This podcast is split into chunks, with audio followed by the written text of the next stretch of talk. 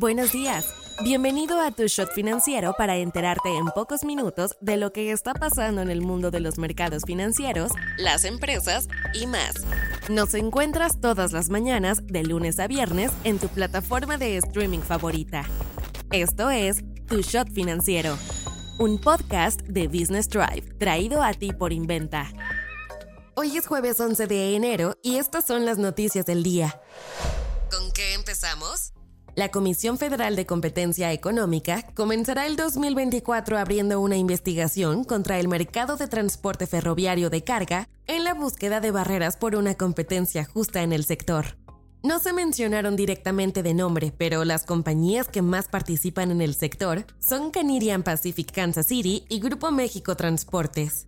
La intención es buscar si en verdad hay barreras que impiden el acceso de nuevos competidores al mercado o si se limita la capacidad para competir. Se busca que se inicie una investigación, pero eso no significa que se vayan a encontrar problemas. Además, las investigaciones toman de 30 a 120 días hábiles y se pueden extender hasta en dos ocasiones, así que todavía hay bastante tiempo por delante. Sin embargo, en 2021 ya se había encontrado que la competencia en el servicio público de transporte ferroviario de carga era escasa. En ese momento, el ofensor era Kansas City Southern, antes de que lo comprara Canadian Pacific.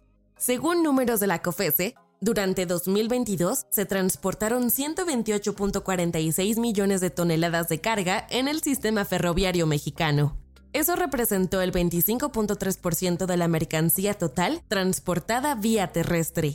Inversiones. Según datos del banco inglés Barclays, la presión metida gracias al activismo de los accionistas de compañías mundiales fue una de las principales historias del cuarto trimestre del 2023. En los últimos tres meses del año, se vieron 71 campañas de accionistas buscando un cambio dentro de las juntas directivas de las empresas para marcar un total de 229.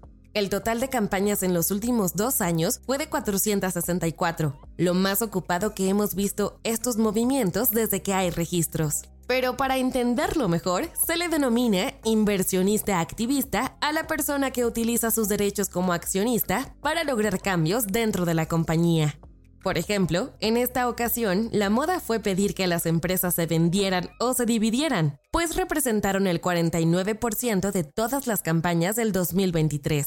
Una de las batallas más sonadas del momento fue la de Tryon Fund Management con Disney. El fondo de cobertura lleva tiempo que no está contento con la dirección de Bob Iger y busca conseguir dos puestos en la junta directiva de Disney.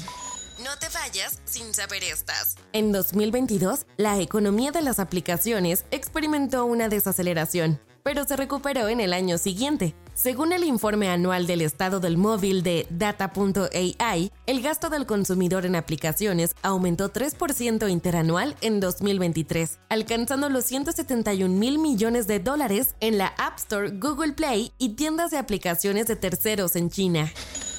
Henley Partners, reconocida firma especializada en planificación de residencia por inversión y asesoramiento gubernamental, ha lanzado la edición 2024 del índice de pasaportes Henley. México se sitúa en la posición 23, permitiendo a sus ciudadanos visitar 161 destinos sin requerir visa.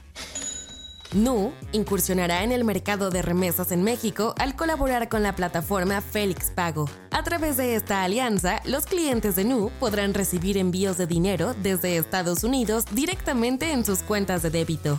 Los reguladores estadounidenses aprobaron los fondos cotizados en bolsa, ETFs, de Bitcoin, ampliando significativamente el acceso a esta criptomoneda de 15 años.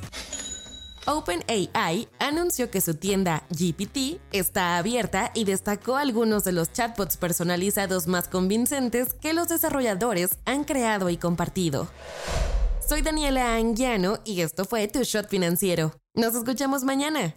Tu Shot Financiero es una producción de Business Drive. El guion está a cargo de Andrea Sierra y la producción es de Daniel Bri López.